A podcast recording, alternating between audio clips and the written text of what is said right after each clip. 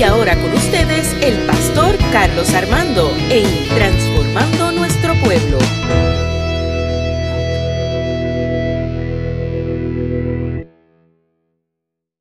Saludos y bendición. Aquí el pastor Carlos Armando y qué bueno que te conecta con nosotros en el podcast Transformando Nuestro Pueblo.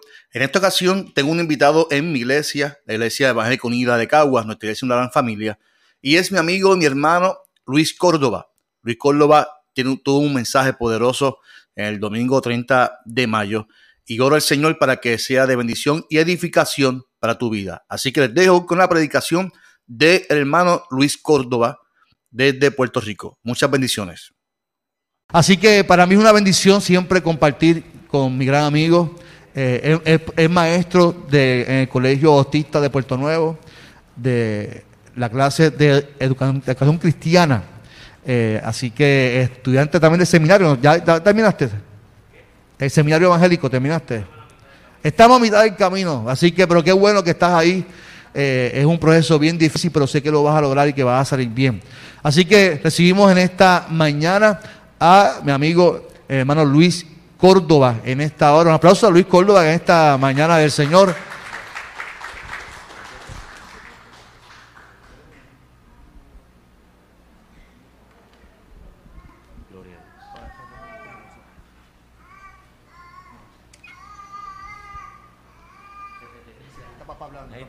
Dios le bendiga, iglesia. Para mí un privilegio y un gozo poder estar aquí para adorar al Señor junto con ustedes y poder compartir. Gracias al pastor Carlos por esta invitación. Yo quiero compartir una palabra que Dios puso en mi corazón. Me acompaña mi amada hermosa familia, ¿verdad? Mi esposa, mis hijos, Luis Daniel, Itan y mi suegra Miriam, ¿verdad?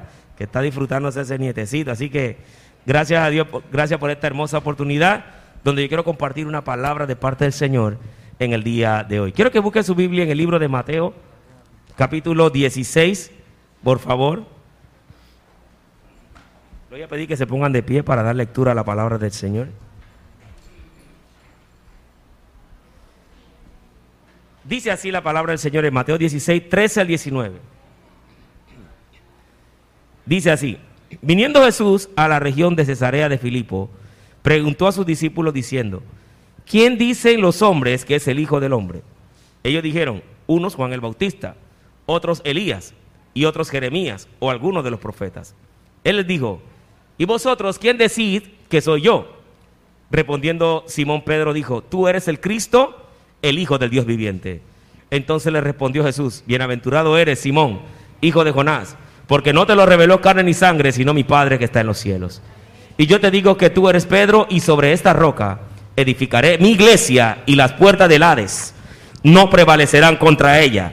Y a ti te daré las llaves del reino de los cielos y todo lo que atares en la tierra será atado en los cielos y todo lo que desatares en la tierra será desatado en los cielos. Padre, gracias por tu palabra.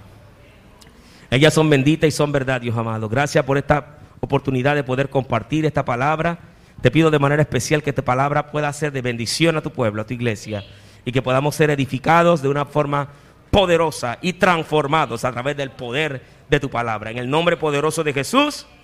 Y la iglesia dice, pueden tomar asiento hermanos. Soy de los que predica breve para que me vuelvan a invitar. Viste, ya, ya yo prediqué aquí una vez y me volví a invitar. el plan de Dios siempre ha sido la iglesia. El rol de la iglesia en los postreros tiempos. En estos tiempos que estamos viviendo. El plan de Dios para la iglesia sigue siendo el mismo, hermano. La iglesia fue la visión de Dios establecida por Jesús y energizada por el Espíritu Santo. Pero ¿de dónde viene la palabra iglesia?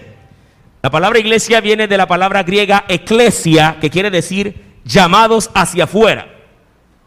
Mucha gente en la actualidad entiende que la iglesia como un edificio, como una eh, estructura física, y esto no es la definición bíblica de la iglesia. Porque la palabra eclesia también significa una asamblea o una convocatoria. Y la raíz misma de la palabra iglesia no es un edificio, sino las personas. Y te pregunta que en el tiempo del COVID, ¿verdad? Mucha gente no se pudo reunir físicamente en el edificio, pero se reunían virtualmente, se reunían eh, em, de una manera virtual, porque la iglesia es la gente, es las personas. ¿Verdad? Cuando la gente eh, es irónico que cuando le preguntamos a la gente a cuál iglesia asiste, usualmente dicen, ah, no, yo soy bautista, yo soy presbiteriano, yo soy esto, etcétera. Sin embargo, en Romanos 16:5 dice el apóstol Pablo, saludad también a la iglesia de su casa. Pablo se refiere a la iglesia en su casa, no a un edificio, sino al cuerpo de creyentes. Alguna representación de la iglesia del Señor se conoce como la iglesia es el cuerpo de Cristo, ¿verdad? Donde Cristo es la cabeza de la iglesia. ¿Cuánto dicen amén? La Efesios capítulo 1, versículo 22 al 23 dice, y sometió todas las cosas bajo sus pies y dio por cabeza sobre todas las cosas a la iglesia, la cual es su cuerpo. Su cuerpo es la plenitud de aquel que todo lo llena en todo. Nosotros somos el cuerpo de Cristo. Por lo tanto, estamos formados por todos los creyentes en todas partes del mundo que sirven al Señor. Y la iglesia también es considerada como el pueblo de Dios. Dice la Biblia en 1 Pedro capítulo 2, versículo 9 al 10. Somos pueblo de Dios, un linaje escogido, una nación santa. Dios nos llamó de las tinieblas a su luz admirable. Mira lo que dice el versículo en primera de, de Pedro 2. Mas vosotros sois linaje escogido, real sacerdocio, nación santa. No somos cualquier cosa, hermano. Somos un pueblo de Dios. Somos una, una, una generación escogida por Dios para anunciar las virtudes de aquel que os llamó de las tinieblas. Ahí está la palabra literalmente eclesia, que fueron llamados hacia afuera. Para, fueron llamados para anunciar las virtudes de aquel que te llamó de las tinieblas a su luz admirable. Ahí, vemos el propósito de Dios, ¿verdad? Donde antes en el pasado nosotros no éramos pueblo, pero ahora somos el pueblo de Dios, que en el tiempo pasado no había alcanzado misericordia, pero ahora tú y yo hemos alcanzado misericordia de Dios. ¿Cuánto dicen gloria a Dios, hermano? ¡Qué bendición!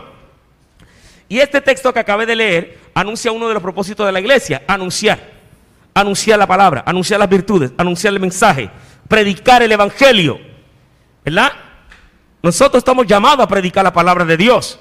Y más en este tiempo difícil, ¿verdad? Que muchas veces con esta mascarilla, ¿verdad? No quieren silenciar. Con esta mascarilla, mi hermano, mucha gente ya no se atreve ni a hablar, ni a predicar. Hay dos palabras clave y cruciales cuando hablamos de que la iglesia es el cuerpo de Cristo. Número uno, es la unidad. Somos un pueblo, tenemos un mismo Dios, servimos a un mismo Salvador, somos todos hijos de Dios y somos todos lavados por la sangre de Jesús. Y Cristo es la cabeza de la iglesia. Y también está, cuando hablamos del cuerpo de Cristo, hablamos de la diversidad que hay dentro de la iglesia. ¿Verdad? Somos gente de, la iglesia representa gente de diferentes lenguas, diferentes naciones, diferentes eh, eh, nacionalidad, con dones y talentos diferentes, y servimos a un mismo Dios dentro del cuerpo de Cristo. Según Primera de Corintios capítulo 12, versículo 14 al 17. Pero no todos desempeñamos la misma función. Todos tenemos una función dentro del cuerpo de Cristo. Si usted habla de cuerpo físicamente, la mano no puede hacer lo mismo que hace el pie, etcétera, etcétera. Los ojos no hacen lo mismo que la oreja. Cada quien tiene su función. Y cuando tú le comprendes que tú eres parte de un cuerpo, tú le sirves al Señor de acuerdo a la función y el don que Dios te ha dado. Y puedes seguir bendiciendo y edificando el cuerpo de Cristo. También la iglesia es conocida como la construcción de Dios. Primera de Corintios capítulo 3, 9 dice, porque nosotros somos colaboradores de Dios y vosotros sois labranza de Dios, edificio de Dios. Tú mismo eres una construcción de Dios, ¿verdad? Dice Efesios capítulo 2, versículos 19 al 22, edificados sobre el fundamento de los apóstoles y los profetas, siendo Cristo mismo la piedra angular. La piedra angular, si usted se fija en un edificio que tiene una entrada así, de una manera ovalada, en el medio hay una piedra principal que sostiene las otras piedras. Si esa piedra se elimina, se derriba todas las demás. Cristo es la pieza clave en la iglesia. Jesucristo. Es la pieza principal de tu vida. Es la pieza principal de esta iglesia. Es la piedra principal de nuestra vida. Si Cristo no está en el centro de nuestra vida, nuestra vida no sirve. Nuestra vida no va para ningún lado. No tenemos fundamento. No hay fundamento en nuestra vida. Sin Cristo no somos nadie. Hermano, a mí me choca ver a la gente. Yo no estoy en contra de la vacuna, pastor. Pero yo te voy a decir una cosa. Yo, a, mí me, a mí me choca ver a la gente diciendo, la vacuna es la salvación. La vacuna es la solución. La vacuna es la esperanza. La vacuna es la necesidad. Y yo digo, ¿Qué pasó con el mensaje de que Cristo es el, la salvación? Cristo es la esperanza. Cristo es la vida. ¿Dónde está el mensaje de Jesucristo en este tiempo? Y la gente desvirtúa, ¿verdad? En la importancia de entender que Cristo es la piedra principal de nuestras vidas. Y hermano, la gente hoy en día se ha perdido el temor a Dios. Ahora el temor es al virus, a la bacteria, a la muerte. Ten temor de Dios. No temas aquel que puede matar el cuerpo, dice la Biblia. Ten temor a aquel que puede destruir cuerpo y alma al infierno. Cristo es la esencial en la vida de la iglesia. Jesucristo, dice la Biblia, yo soy el camino, la verdad y la vida. La pieza principal en la vida de la iglesia es Jesucristo.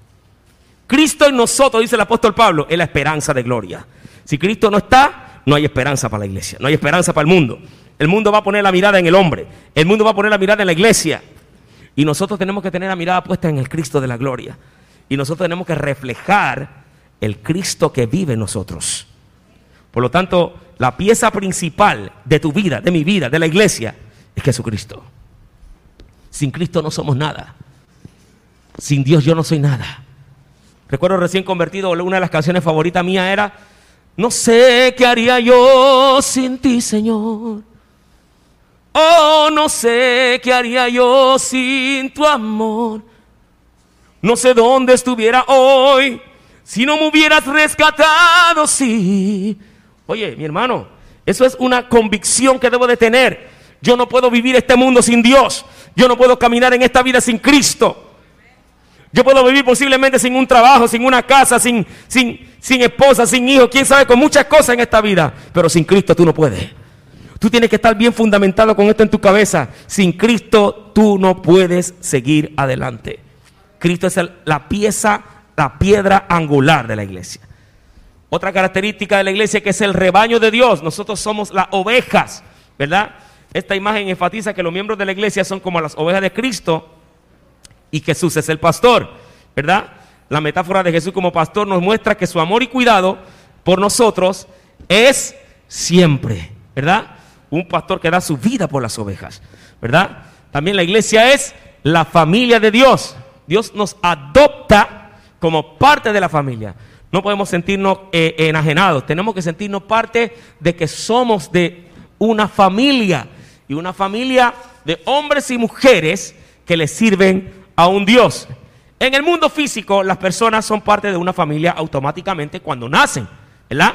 Pero Dios sabiamente hizo la misma provisión para nosotros como niños espirituales cuando venimos a Cristo Jesús, el momento de que le entregamos nuestra vida a Cristo y le entregamos nuestro corazón y recibimos la salvación, el Espíritu Santo nos sella y nos hace parte de la familia de Dios. ¿Cuánto dicen gloria a Dios, hermano? Tú no eres un huérfano, eres parte de una familia celestial, la familia de Dios. Y Dios nos adopta en su familia. Dice Romanos 8:15, porque no habéis recibido el espíritu de esclavitud para estar otra vez en temor. Dios no quiere que tú andes en temor, hermano. Dios quiere que tú haya, la iglesia de hoy tiene que estar en valor. La iglesia que Dios quiere levantar en este tiempo tiene que ser una iglesia de poder. Vamos a llegar allá, ya, estamos, ya, estamos terminando, estoy en la mitad del mensaje, pastor, no se preocupe. Yo soy de los que predica breve para que me vuelva a invitar, lo dije otra vez. Sino que habéis recibido el espíritu de adopción, la cual clama Abba Padre, ¿verdad? Nosotros reconocemos que clamamos a un Dios que es nuestro Padre. Y nuestra relación con Dios, nuestra primera intención de Dios cuando nos salva es que nosotros tengamos una relación de padre a hijo y podamos adorarle a Él con amor y servirle con amor. No, no, no, servirle con temor. Yo recuerdo que muchos años anterior, antes de convertirme, me entregué al Señor. Mucha gente se convertía al Señor por miedo al infierno, por miedo, porque le metían el miedo a la gente arrepiéntete porque el infierno está caliente, que, te va a llevar el diablo, etcétera, etcétera. Entonces mucha gente buscaba a Cristo por miedo al infierno, pero no buscaban a Dios porque realmente están agradecidos por la salvación tan grande que Él dio su vida por nosotros en la cruz del Calvario. Por lo tanto, es mejor que yo tenga amor por servir a Dios, por agradecimiento a lo que Él hizo por mí, al perdonar mis pecados, porque déjeme decirle, antes que el virus está el pecado, la paga del pecado es muerte. La gente le tiene miedo al virus. ¿Y qué pasó con el pecado? El pecado mata. Dice la Biblia que la paga del pecado es muerte. Mas la dádiva de Dios es vida eterna en Cristo Jesús. Jesucristo nos ofrece salvación. Debemos de entender eso claramente. La salvación está en Cristo Jesús. Él nos adopta como sus hijos y nosotros somos parte de esa familia. Y mi vida de adoración con Dios, mi relación con Dios, que es el primer llamado de la iglesia, está llamada a tener una comunión plena con ese Dios. Debe de ser nuestro objetivo principal como iglesia del Señor. Debemos de tratarnos como familia, dice 1 Timoteo 5, 1, 2. Dice, no reprendas al anciano, sino exhórtale como a padre. A los más jóvenes como hermanos, a las ancianas como a madres y a las jovencitas como hermanas con toda pureza. Esa debe ser la relación dentro de la iglesia. Otra característica de la iglesia es que la iglesia, son metáforas de la iglesia. La iglesia es la novia de Cristo. Porque dice 2 Corintios 11, 2 al 4, porque os celo con, con celo de Dios, pues os he desposado con un, celo, con un solo esposo, para presentaros como una virgen pura a Cristo. De manera que la iglesia representa una novia, ¿verdad? En la presencia del Señor. Y una, representa, una parábola que representa también eh, eh, de la iglesia como la novia de Cristo es la parábola de las diez vírgenes. Que, la Biblia dice en Mateo 25 que cinco de ellas eran prudentes y cinco eran insensatas. Dentro de la iglesia hay esa característica gente que están siempre pendientes en su vida espiritual y hay otras personas que no le importa nada con su vida espiritual. Hablando directamente de la relación que debe tener nuestra vida con Dios. Una relación donde tú estás preocupado, estás procurando tener una comunión con Dios, estás preocupado por, por esperar con expectativa de que sabe que un día retornará el Señor. Y hay otra gente que vive su vida cristiana descuidado, que no le importa nada. Pero al final de la postre, mucha gente se querrá arreglar cuentas con Dios y para estas cinco vírgenes insensatas será demasiado tarde, para muchos cristianos también, que aparentan ser una cosa, pero no lo son. Así que la iglesia está llamada a entender que tiene unos propósitos claros en su vida. Número uno, el propósito de amar a Dios con todo su corazón, que es adorar a Dios. Yo fui llamado para adorar a Dios. Tú eres llamado a adorar a Dios. Yo no puedo hacer nada si no primero amo a Dios. Pregúntale a Pedro. Cuando Pedro, Jesús lo encuentra después de la resurrección, le dice, Pedro, ¿me amas? Pedro, ¿me amas? Pedro, ¿me amas? Tres veces. Lo negaste tres veces, ahora declara tres veces que le amas. Si me amas más que estos, porque mi servicio a Dios tiene que decir por amor a Dios y está ah, dispuesto a amar a Dios por encima de todos. De todo y de todos. Cuando tú amas a Dios, iglesia, estás dispuesta a servir a Dios sin que el pastor te mande. Estás dispuesta a, amar, a servir a Dios con todo tu corazón, con toda tu mente y con toda tu alma, como lo dice la Biblia. Y a tu prójimo como a ti mismo. Te amas a ti mismo primero antes de amar a tu prójimo. No puedes amar a nadie si no te amas a ti mismo, si no te valoras a ti mismo. Por lo tanto, la iglesia tiene un llamado, es amar a Dios, amarse a sí mismo y amar a su prójimo. Segundo, amar a tu prójimo es servir en el ministerio. Cuando servimos al Señor, estamos dispuestos a poner nuestro don y servicio a la, edificación del cuerpo de Cristo. Estamos dispuestos a ser de bendición donde sea que vayamos. Cuando uno está en, la iglesia y es parte de la iglesia, sirve al Señor dentro de la iglesia en algún ministerio, sea quien sea. En lo que tú descubres en qué área tú quieres estar, métete en todo lo que puedas. Antes de que yo empezara a servir al Señor en, en el ministerio de adoración en la iglesia donde originalmente pertenecía allí en Panamá, yo estaba en todo, mi hermano. Me metía en todo lo que había. Había, necesitaban eh, eh, jóvenes para dramatizar, me metía en los dramas. Necesitaban jóvenes para ir a la calle, ahí estaba yo cargando bocina también, aunque no predicara. Necesitaban este, ahí estaba yo. Necesitaban para limpiar la iglesia, ahí estaba metido en todo. Heme aquí, envíame a mí. El que está dispuesto a servir, mi hermano, no espera que le pregunte, siempre está diciendo, heme aquí, envíame a mí está con una actitud de servicio, porque la iglesia es el corazón de servir. Está dispuesta también a enseñar, a discipular, a crecer. Una iglesia que busca aprender cada día, crecer, madurar, no quedarse en la leche espiritual, ¿verdad? Cuando uno es bebé, uno tiene que depender, ¿verdad? Como mi hijo Luis Daniel, que depende que la mamá le dé siempre ahí el biberón, etcétera, etcétera. Pero llega una etapa cuando tú tienes que comer. vianda, fuerte. Hay gente que tienen 20 años en la iglesia y parecen bebé espiritual, todavía quieren seguir que la, mamá, la amamanten. No, mi hermano, suelta el biberón y comienza a coger la cuchara y a comer. Y sírvete, edúcate, edifícate en la palabra. Abre la Biblia y léela. No esperes que el domingo el pastor nada más te esté enseñando. Comienza a meterte en la palabra, en el rollo, cómete el rollo, ten hambre y sed de Dios. Porque tú quieres crecer a la estatura del varón perfecto, porque tú quieres madurar, porque tú quieres desarrollarte espiritualmente. Y para eso se necesita tener ese deseo de querer aprender del Señor. Y esa es la iglesia del Señor. Una iglesia fuerte, una iglesia que tiene la revelación clara de quién es Jesús, que está fundamentada en la roca que es Cristo Jesús, que dice que las puertas del infierno, del Hades, no prevalecerán contra la iglesia. Mira, mi hermano, la iglesia en el día de hoy está siendo perseguida en el mundo. Prenda las noticias, póngase a ver en China, póngase a ver en la India, póngase a ver en otros lugares. Puerto Rico no estamos pasando eso. Gloria a Dios. Pero somos parte de la iglesia que también está siendo perseguida en otros países. ¿Qué vamos a hacer nosotros? Tenemos que estar dispuestos, mi hermano, a hacer lo que Dios nos llamó a hacer. La gran comisión dice, ir a ser discípulos a todas las naciones de la tierra. Hay que hacer. La iglesia no está llamada a sentarse, la iglesia está llamada a salir. Hoy más que nunca hay que predicar. Si no puedes pararte a predicar afuera, comienza a predicar con un megáfono, comienza a predicar por internet, comienza a hacer el trabajo que Dios nos llamó a hacer. ¿Qué debe ser la iglesia en este tiempo que estamos viviendo tan difíciles?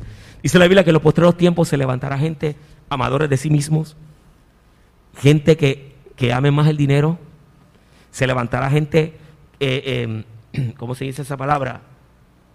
Despiadados. ¿Sabe qué es despiadado? Matan gente sin, eh, eh, sin piedad alguna. Gente calumniadoras. Gente aborrecedores de lo bueno. Aborrecedores de Dios. Gente maldiciente. Gente que no respetan a los padres. Eso es lo que va a vivir en este tiempo. Y esa es una de las señales más evidentes de la venida de Cristo la característica de los hombres en estos tiempos, según 2 de Timoteo capítulo 3. La característica está viviendo la sociedad de hoy en día. Que a lo bueno llaman malo y a lo malo llaman bueno. La iglesia tiene que levantarse a cumplir con la gran comisión.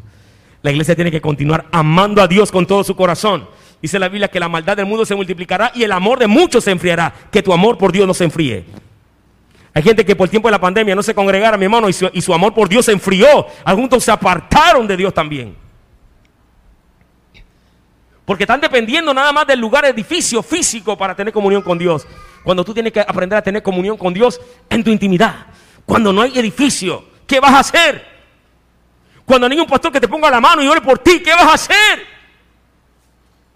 Desde que yo me convertí, yo, mi dependencia siempre fue tirarme a la presencia de Dios y conocer que hay un Dios que, que me puede tocar en los momentos cuando hay distanciamiento físico, cuando nadie me puede tocar y orar por mí. Yo sé que hay un Dios que puede tocarme, porque delante de ti solo soy alguien que necesita un toque del maestro para ser liberado. Oye, delante de la presencia de Dios, tienes un Dios que te ama, que te cuida, que te puede tocar, que te puede sanar, que te puede levantar. Iglesia, es tiempo de levantarse y de entender la autoridad y el poder que tenemos en Dios. Que tenemos la llave de autoridad de abrir y cerrar. ¿Sabe lo que es iglesia? La iglesia tiene la autoridad de abrir la puerta para que la gente se salve y conozca de Cristo. La iglesia tiene la autoridad de abrir los cielos para que la gloria de Dios descienda a esta tierra y la iglesia y la tierra sea llena de la gloria de Dios. ¿Cómo será la tierra llena de la gloria de Dios? A través de la iglesia. Tenemos que seguir predicando este evangelio. La buena noticia de salvación, aunque haya malas noticias en las redes. Usted prende las noticias y malas noticias va a escuchar. Créeme cuando le digo que si usted busca la estadística de cuánta gente ha muerto por el COVID y compara cuánta gente ha em, sobrevivido, son miles de los que han sobrevivido, pero la gente pone nada más lo malo, lo negativo. Para que se te quede en la mente que tu estadística, si te pasa algo así, eh, va a estar en la estadística de los que murieron y no de los que han sobrevivido. Para que entonces tú tengas con la mentalidad de que puedes morir. Cuando tú tienes que tener en tu mente que mi vida está en la mano de Dios. En tu mano están mis tiempos. El día de mi nacimiento y el día de que de morir. Y mientras esté en este proceso, yo voy a seguir haciendo lo que Dios me llamó a hacer. Anunciar las virtudes de aquel que me llamó de las tinieblas, su luz admirable. Voy a continuar sirviendo a Dios en el ministerio que me ha dado. Voy a continuar enseñando su palabra. Voy a estar viviendo como Él quiere que yo haga, llevando a cada creyente a la madurez. Estamos viviendo en tiempos peligrosos, iglesia. Estoy terminando. Tiempos de apostasía. Gente que van a comenzar a abandonar su fe. Han escuchado gente que llevaban muchos años en el Evangelio, eh, llevaban años hasta, hasta pastoreando, llevaban años sirviendo en la, en, la, adoración y simplemente de la noche a la mañana dejaron de creer en lo que un día creyeron. Apostasía. Vuelvo y repito, donde mucha gente llamarán a lo bueno malo y a lo malo bueno. Esto, esto de, que, de que la gente ahora de, de, de ¿cómo se dice? Eh, perspectiva de género. ¿Cuánta gente hay en el día de hoy que ahora se han inventado? No tienen identidad de quiénes son. Mira, tan sencillo como eso. Hombre o mujer. Ese es el género, lo único que hay. Ahora no, quieren inventarlo, quieren salirse de lo que Dios creó porque no encuentran una identidad. Ahora es una palabra rara que no es, no que te puedes sentirte una vaca, pues tú tienes que sentirte una vaca, pues tienes derecho a sentirte que eres una vaca. ¿Qué disparate es ese, mi hermano? Estamos viviendo en tiempos peligrosos, donde la iglesia tiene que levantarse. Y tiene que entender que inevitablemente vamos a ser perseguidos porque ya está escrito en la Biblia.